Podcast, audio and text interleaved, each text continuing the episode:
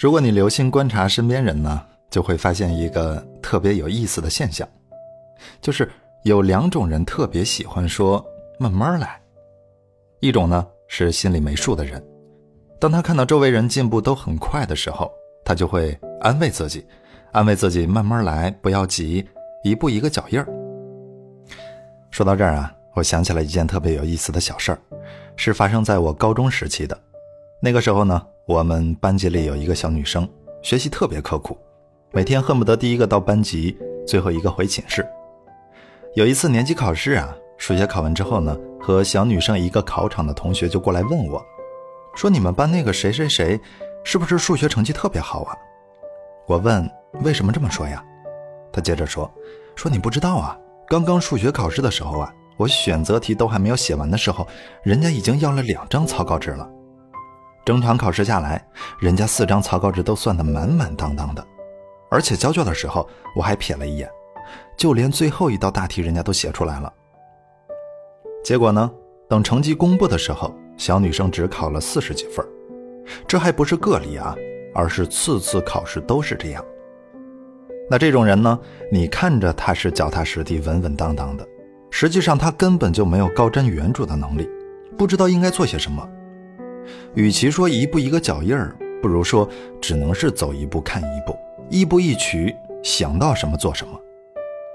那另外一种是心里有数的人，这种人知道自己的目标和路径，有属于自己的做事节奏和速度，全心全意地向着自己的目的地奔跑。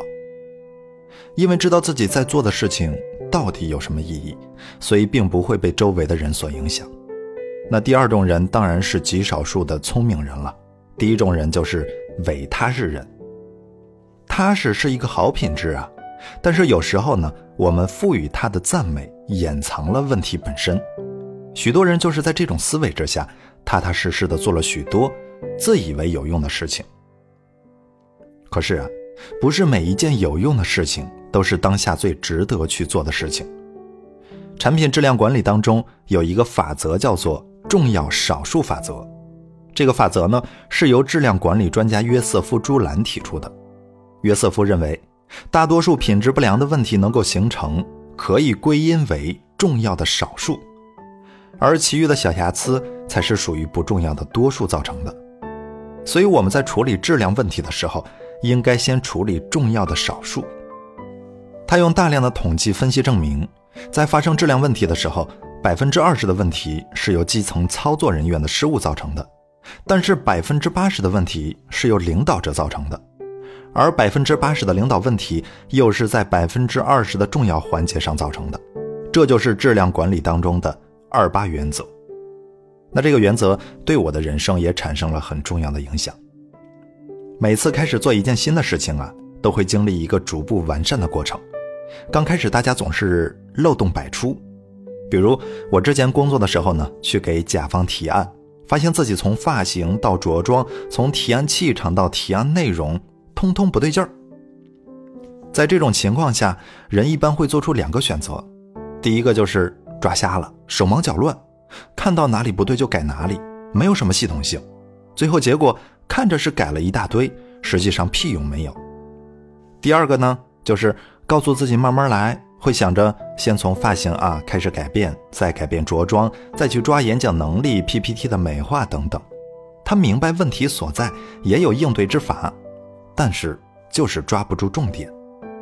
所以这两个选择都是不够明智的。当你方方面面都在崩塌的时候，你应该静下心来想一想，琢磨琢磨，接下来的精力到底花在哪里，才能够有效的解决大多数问题。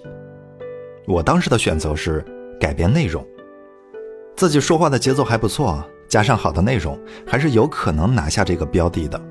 那果然，内容改变之后啊，大多数问题都被解决了，剩下的就是一些不影响大局的瑕疵了。人很容易陷入只要有用的陷阱。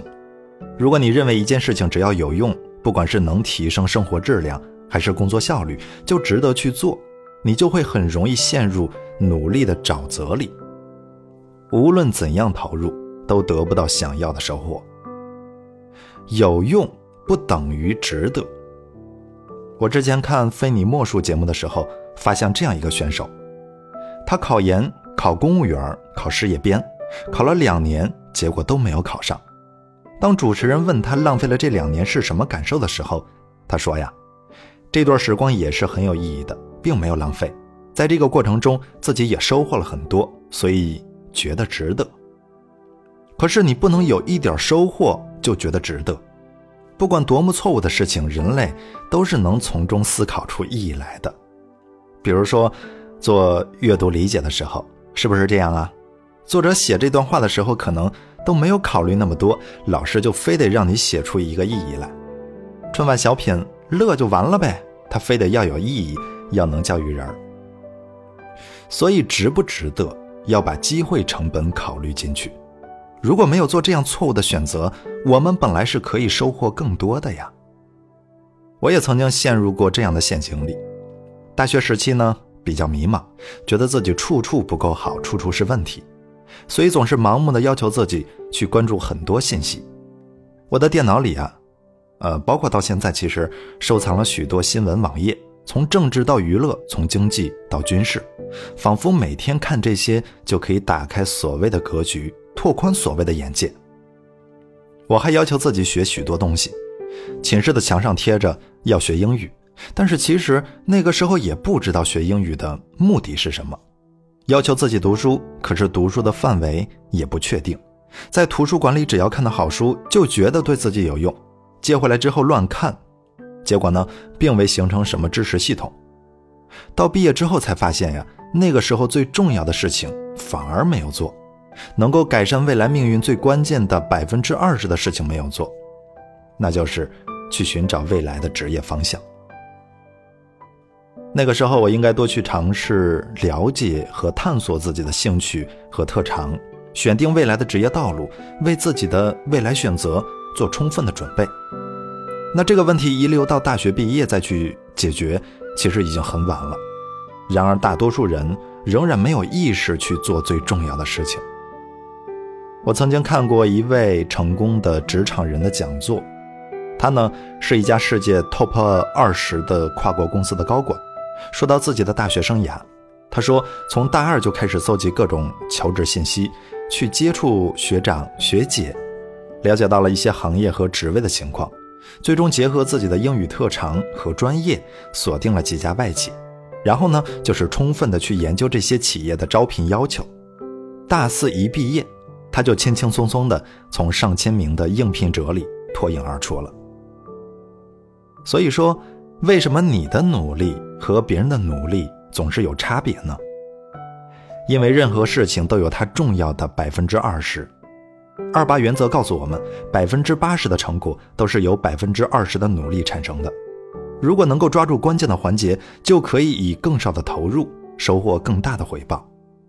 在这里啊。并不是教大家怎么去投机取巧，我们只是在追求效率、有效、高效。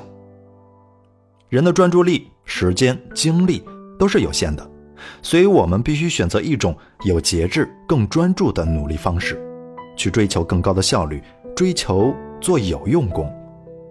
那带着这个思路去做事情，就能排除那些不重要的事，甚至排除掉很多根本就不必要的事。然后呢，我来给大家举一个具体操作的例子。之前有听众朋友在后台给我留言私信问我，他说自己的性格很懦弱，以至于遇到困难总是会在第一时间退缩，或者呀寻求周边人的帮助，从来不会想着自己去尝试解决。由此而导致的直接后果就是业务做得差，总是被别人欺负，就连刚来的新人也看不起他。人际关系呢，让他处理的一团糟，于是更加不敢说话，生怕一不小心呢就得罪别人，导致领导也讨厌他。他诉苦说，这一切的一切呢，导致他很自卑。他问我应该怎样改变自己的性格，是不是现在应该去学习一下沟通和表演这方面的课程？在此呢，我想告诉他的是，你要明白，在企业里，你说的性格懦弱也好。跟同事处不好，不会说话，业务不好，领导不喜欢，什么自卑、苦恼等等这些也罢，你要能抽丝剥茧，理出其中最重要的那个问题。你要明白，对企业来说，什么是最重要的？和同事关系差，领导不喜欢这些问题，重要吗？重要，但不是急需解决的。公司最看重的是什么？是业绩。当你业绩能力突出的时候啊，那这些问题自然不再是困扰你的大问题了。那个时候呢，你懦弱，别人会夸你细心；你不会说话，别人会说你有个性。你看。社会就是这么现实，但是如果你一开始方向就搞反了，天天想着如何去讨好领导同事啊，那你离失业也就一步之遥了。在生活里啊，很多时候关键问题不是那么容易就能发现的。那这个时候，我建议你要把通往目标遇到的所有问题要全部列举出来，比如说是哪些问题导致你对现在的生活不满意，其中的哪些问题是你认为的主要问题。那如果让你只能做三件事，你应该做哪三件？那如果只能做一件呢？那这些问题的解决又是否可以促进其他问题的解决？你通过自问自答、层层推进的方式，逐步圈定其中关键的部分，然后在这百分之二十的领域投入专注力、努力，去得到百分之八十的收获。我们这辈子都在和问题打交道。当一堆问题向你涌来的时候，你必须能快速识别出关键的问题；当一堆事情要做的时候，你必须能确定最重要的事情是什么。那只有拥有这种思维，也才能够在这个人才济济的高度竞争的社会里赢得先机。